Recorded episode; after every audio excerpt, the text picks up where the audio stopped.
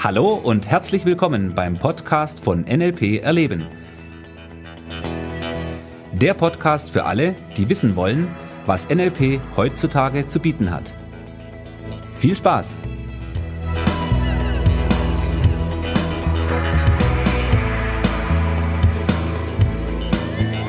Ja, hallo und herzlich willkommen beim NLP Erleben Podcast. Hier ist wieder der Thomas und heute habe ich einen ganz besonderen Gast mitgebracht. Ich habe heute hier die Melanie Williams aus Senden und ja, Melanie. Herzlichen Dank für die Einladung, Thomas. Ja, danke schön, dass du hier bist. Sehr so, gerne. Äh, die Melanie ist heute aus einem ganz besonderen Grund hier. Ich kenne sie schon äh, einige Zeit, schon seit mehreren Jahren, Jahren und habe auch hier ihren Weg entsprechend mitverfolgen dürfen und dachte mir, hm, das wäre doch mal ein sehr spannendes Thema hier für diese Podcast-Folge und deshalb darf die Melanie heute mal ein bisschen was erzählen, wie ihr Weg mit NLP die letzten Jahre so ging. Ja, darüber freue ich mich auch, dass ich darüber berichten darf. Ja, Melanie, dann ähm, erzähl doch mal ein bisschen äh, über, ja, wie alles anfing. Wie alles anfing. Also es fing an, dass du meinen Mann engagiert hattest, Bilder zu machen für deine Webseite. Mhm. Und er nach Hause kam, total begeistert war und meinte, äh, Schatz, du musst den Thomas kennenlernen, weil er wusste natürlich, dass ich unzufrieden war in meinem Beruf und in meinem Alltag, wie ich ihn gelebt hatte und immer auf der Suche war, irgendwas fehlt mir noch und ähm, er meinte, ich sollte dich kennenlernen und das haben wir dann gemacht. Okay, ja, der Uli hat super Fotos gemacht, fantastisch, genau.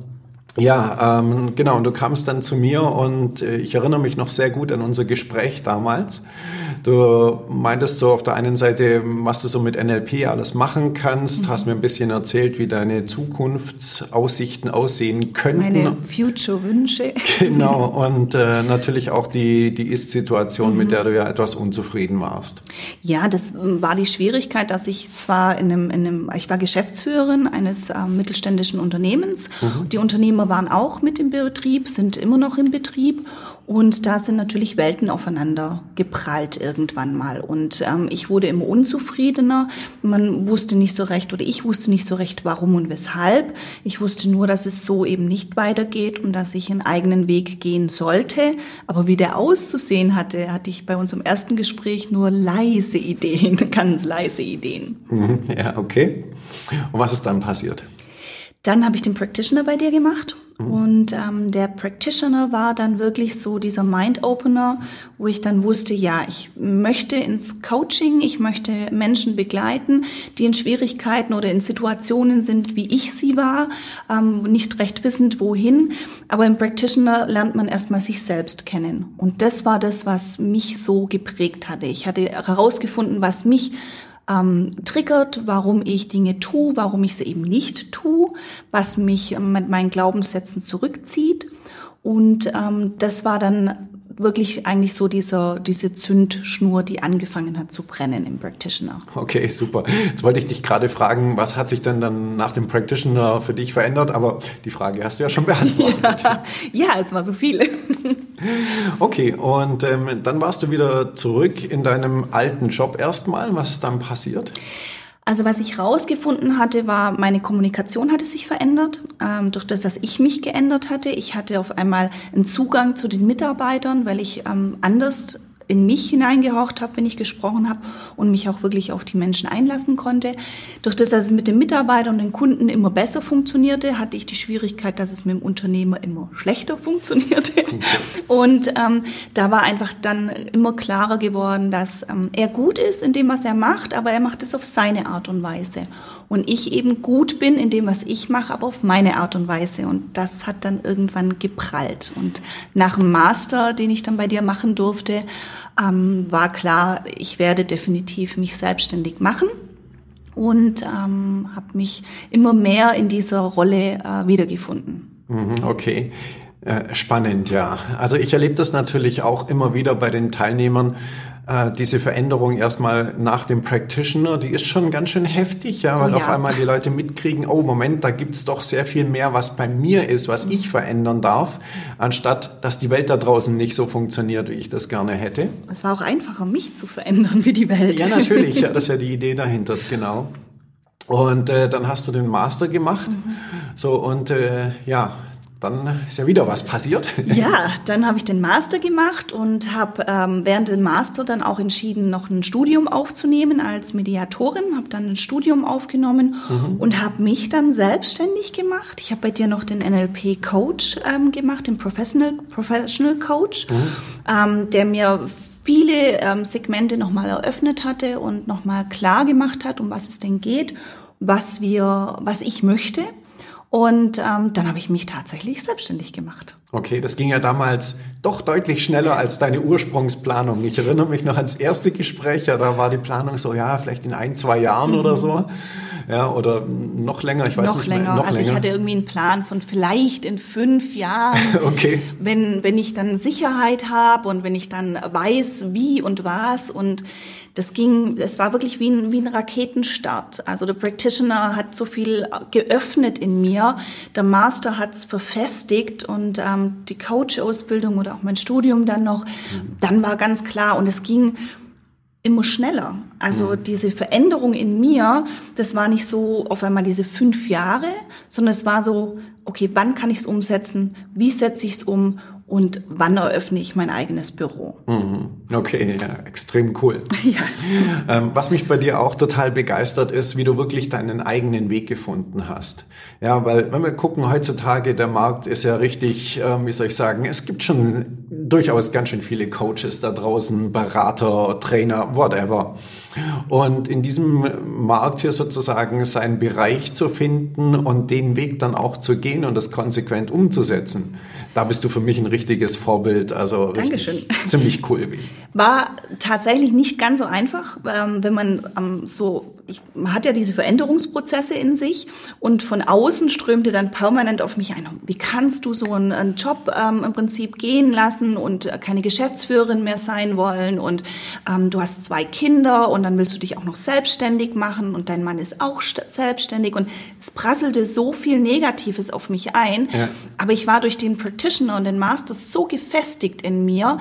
Ich möchte nicht sagen, dass es abgeprallt ist. Ich habe mir sicherlich die ein oder mhm. anderen ähm, Vor, äh, Vorannahmen, die die Menschen haben, was Selbstständigkeit betrifft, angehört, weil ich denke, es macht einen achtsam mit dem, was man tut. Ja.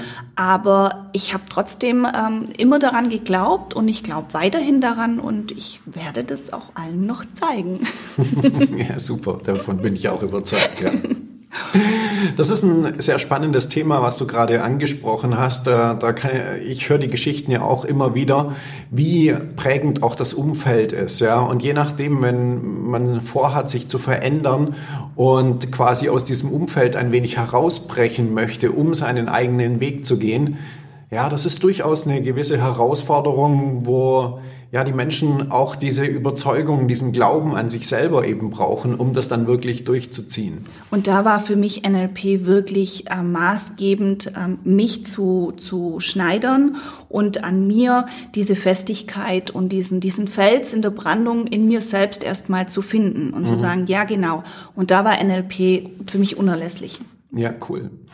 Du bist jetzt ein Jahr sozusagen selbstständig, ja, und äh, man sagt ja, dass nach einem Jahr kann man da un unmöglich schon irgendwie, ähm, ich will jetzt nicht sagen davon leben, aber zumindest was aufgebaut zu haben, was man als Business bezeichnen kann. Also ähm, da muss ich schmunzeln, weil ja, ähm, das ist sicherlich für viele so, aber für mich war das nicht so. Und das war mir auch von Anfang an klar, wenn ich es für mich ähm, kreiere und ähm, lebe, und ich lebe es mit Haut und Haaren und voller Leidenschaft, mhm. dann äh, kriegt es die Welt da draußen auch mit. Und es ist tatsächlich so, dass ich nach einem Jahr auch Aufträge durch äh, Mund-zu-Mund-Werbung bekomme. Also ja, Leute, cool. die mit mir zufrieden waren, ja. auch öffentliche Ämter und, und, und, die mhm. zufrieden waren, die das weitergeben. Und ich finde, nach einem Jahr ist das schon nicht schlecht. Das ist super. da darfst du echt richtig stolz auf dich sein. Ähm, jetzt wollte ich dich eigentlich gerade fragen, äh, magst du unserem Hörer, Hörerin ähm, mal erzählen, wie du das gemacht hast? Naja, ein Teil der Antwort war ja schon da. Genau, also was wirklich ganz wichtig ist, ist, dass man das, was man macht, liebt, mhm. mit Leidenschaft macht. Absolut. Und wirklich, das reicht aber manchmal eben nicht, wenn die innere Unsicherheit da ist. Mhm. Man kann ähm, das beste Bild malen, wenn man nach draußen geht und die Leute sagen, es ist schlecht und man dann darüber selber nachdenkt, ob es schlecht ist, dann ist es schwierig. Mhm. Sondern wenn man ein Bild malt, dann ist das Bild super, auch was die Welt da draußen sagt, kann man sich anhören aber man muss immer noch überzeugt sein, dass es toll ist. Und das ist das, wenn man ein Business startet. Man muss 100 Prozent dahinter stehen, man muss Spaß daran haben, weil dann sind ja. die vielen Stunden, die man am Anfang reinsteckt, eigentlich eher spielerisch, weil man ich habe mich verloren manchmal in der Zeit. Also mhm. wenn andere sagen, oh, nach acht Stunden ähm, äh, kann ich nicht mehr arbeiten, ich hätte zehn, zwölf, 14 Stunden arbeiten können, weil ich voller Leidenschaft an dem Thema dran war. Ich durfte dann immer wieder zu meinen Jungs zurück, also zu meinen zwei Söhnen und zu meinem Mann auch zurück. Ähm, das ist das ist das Erste, würde ich sagen. Und dann sich selbst klar werden, was man will, was einen ähm, voranbringt. Mhm. Und ähm, da war es für mich äh, NLP. Netzwerk. Ich finde, Netzwerk ist ganz arg wichtig und das ja. ähm, habe ich damals auch mit dir erfahren dürfen, das Netzwerk und äh, das Erweitern des Netzwerkes, Kommunikation mit den Menschen, ähm, drüber reden. Ja immer drüber reden. Genau. Das sind so Punkte, äh, die für, egal in welcher Branche man ist, das Business voranbringen kann. Okay, super. Also das kann ich nur zu 100 Prozent unterschreiben, was du gerade gesagt hast. Äh, für mich ist ja auch diese Leidenschaft, die ich mitbringe für das, was ich tue. Ja, ganz oft ist das, was ich mache, nicht wirklich Arbeit. Ja, also, sondern es ist etwas, was ich absolut liebe. Wenn ich mich, egal ob ich mich selber mit dem Thema beschäftige oder ob ich im Seminar bin, das ist einfach diese Leidenschaft, die das Ganze wirklich trägt und die das auch wirklich richtig schön macht. Wenn ich dran denke, es gibt so viele Menschen da draußen, die einen Job haben, den sie absolut hassen, überhaupt keinen Bock haben, ja, weil, ja, ich weiß, man muss halt Geld verdienen. Mhm. Geht auch anders. Es geht auch anders, ja, das ist der Punkt. Es geht auch Geschichte, anders. Ja. Ja, das ist ja auch das, wenn ich einen Vortrag halte oder ich krieg von dem Klienten ein Thema für einen Vortrag, für einen Impulsvortrag, mich dort einzuarbeiten, das, das macht Spaß. Also ich bin jetzt momentan teilweise an einem ähm, Moment angekommen oder an einem Punkt angekommen, wo ich mir denke, kann ich dafür jetzt echt Geld verlangen? Weil ich habe echt Spaß gehabt. Aber ja, kann ich, weil ähm, das Wissen, das ich mitbringe, dank ähm, dem, was ich bei dir lernen durfte, was ich in meinem Studium lernen durfte und das, was ich an Erfahrung mitbringe, ähm, ist es wert, ähm, Geld dafür zu verlangen. Ja, auf jeden Fall. Cool. Äh, magst du noch ein bisschen was darüber erzählen, wie deine, oder erzähl doch dem, dem Hörer vielleicht noch ein bisschen was darüber, was machst du denn eigentlich ganz genau jetzt? Was ist deine Spezialisierung? Meine Spezialisierung sind tatsächlich Konflikte. Also ich bin Mediatorin. Und pass auf. genau, pass auf. Ähm, sind Konflikte, also in, in Mediationen. Also ich führe Mediationen durch in Unternehmen bei den Mitarbeitern, ähm, auch bei den Unternehmern selber, wenn äh, Familienunternehmen drin sind. Das war auch meine Facharbeit, war Implementierung von meditativen, mediativen Gesamtkonzepten in Familienunternehmen, ja. weil da haben wir die meisten Reibereien. Ich kenne es, ich komme selber aus einem äh, Familienunternehmen, mhm. habe in einem Familienunternehmen gearbeitet. Und das andere ist, dass ich wirklich auch Coachings anbiete für Führungskräfte, ähm, wo man ihnen, wo ich ihnen dann so ein bisschen helfe, ihren Weg zu finden. Also sie sind diejenigen, die natürlich immer das äh, Zepter in der Hand halten und ich darf mit den richtigen Fragen vielleicht die richtigen Antworten, die sie dann in sich finden können, auch mit ihnen umsetzen. Okay. Das wäre so, ist so der Grundgedanke bei mir. Mhm. Und auf der anderen Seite gebe ich natürlich Seminare in Kommunikation mit Schwerpunkt gewaltfreier Kommunikation. Und ich gebe ein Seminar, das nennt sich Konflikt-DNA. Es geht eigentlich um Prävention. Mhm. Und wenn man in einem Konflikt drin ist, wie man denn frühzeitig erkennt, dass man am Ende nicht mich braucht, sondern schon im Prinzip selber mit demjenigen einen, Nährboden wieder erstellen kann durch den Konflikt. Okay, cool. Die Prophylaxe der genau, ähm, genau. Gesprächs- oder Unternehmensführung sozusagen. Ja, richtig, richtig. Das ist total wichtig, weil das ja. vergisst man immer. Man, man verdrängt oft ähm, gewisse Gespräche und meint dann, ja, das ist alles okay. Aber tatsächlich haben sich da schon Dinge angebahnt und wenn man die erkennt, das ist mhm. so wie, wenn man weiß, was rot ist, dann erkennt man rot wieder. Ja. Wenn man eben nicht weiß, was rot ist, dann denkt man vielleicht, man hat ein schönes Blau und gut ist. Ja. Das ist schade. Oder hat noch nie was von Farben gehört. Oder hat noch nie was von Farben gehört, genau. okay, ja, sehr cool. Also ich finde, das ist ein unglaublich wichtiges Thema. Ja, also da mm, erstens finde ich, passt das unglaublich gut zu dir.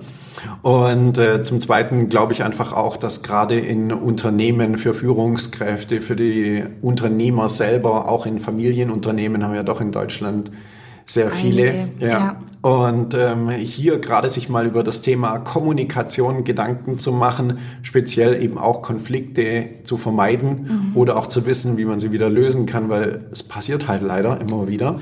Ja, und wenn man eben selber den Werkzeugkoffer bestücken kann mit den Arten von ähm, Werkzeug, das man benötigt, ja. dann tut man sich leichter und man ist auch ein bisschen sicherer in seiner Art und Weise der Kommunikation. Und vor allem Unternehmer, die haben ja schon richtig was geschafft. Die ja. sind ja schon richtig weit gekommen. Eben.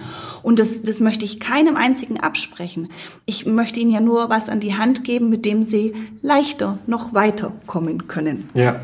Also ich denke, das ist auf jeden Fall ein Thema. Ich kann mir auch sehr gut vorstellen, dass es in Zukunft ähm, noch mehr an Bedeutung gewinnen wird, weil ich glaube, da ist in Deutschland die Leute sind noch nicht wirklich hundertprozentig sensibilisiert für dieses Thema. Ja, das ist aber in Deutschland ein Phänomen. Also wenn ich, yeah. ich bin Amerikanerin und ähm, wenn ich das die die Mentalität in Amerika sehe, die sind da oft schneller bereit, ähm, noch jemand von außen dazuzunehmen. Ob es jetzt ein Coach ist, ob es ein Mediator ist, die sind schneller bereit. Und in, in Deutschland treffe ich immer wieder auf diese Kultur, vor allem bei Unternehmern, die sich durchgearbeitet haben und durchgekämpft haben. Ja. Das kriege ich alleine hin. Ja. Und da gibt es aber so viele Möglichkeiten, andere mit ins Boot zu nehmen, ja. was es dann einfacher macht. Das ist richtig. Ja, ich sehe das genauso an der Stelle. Ja, diese Mentalität von, das, das haben wir schon immer so gemacht mhm. oder kriegen wir alleine hin, mhm. ist erstmal eine ziemlich gute. Ja, es hat uns ja auch dorthin gebracht Eben. in unserem Mittelstand. Also wir sind da ja auch sehr gut. Genau. Aber der Mittelstand erlebt momentan auch so eine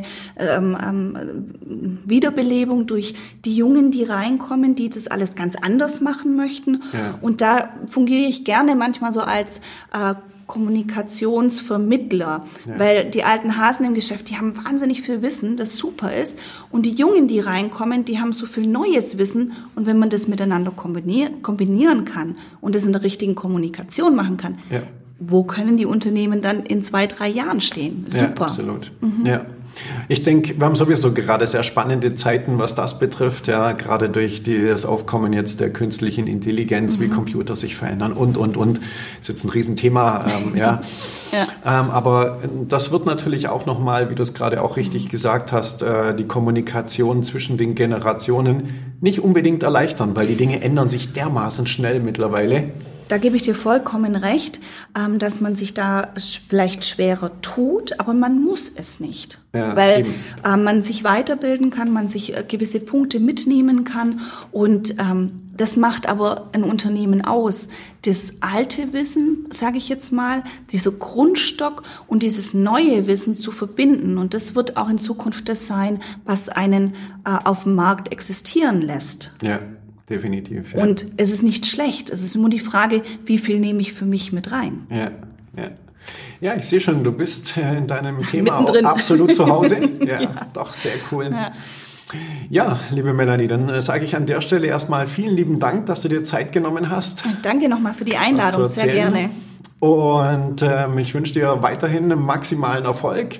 Wer Interesse an dem Thema hat, ähm, Konfliktprävention oder besser zu kommunizieren in Unternehmen, Führungskräfte, Unternehmer vor allen Dingen, ja, ähm, deine Webseite ist äh, wie, wie mein Name, also www.melaniewilliams.de. Genau, ich werde den Link unten in die Show Notes auch noch reinmachen Super, ähm, oder auf meiner Seite nlperleben.de. Da ist natürlich auch entsprechend sind die Links mhm. auch drin. Super, vielen Dank.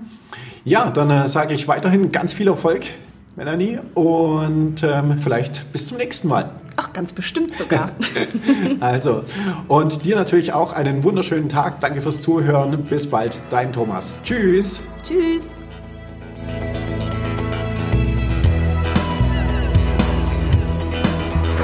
Das war der Podcast von NLP Erleben. Für weitere Informationen gehen Sie auf www.nlperleben.de.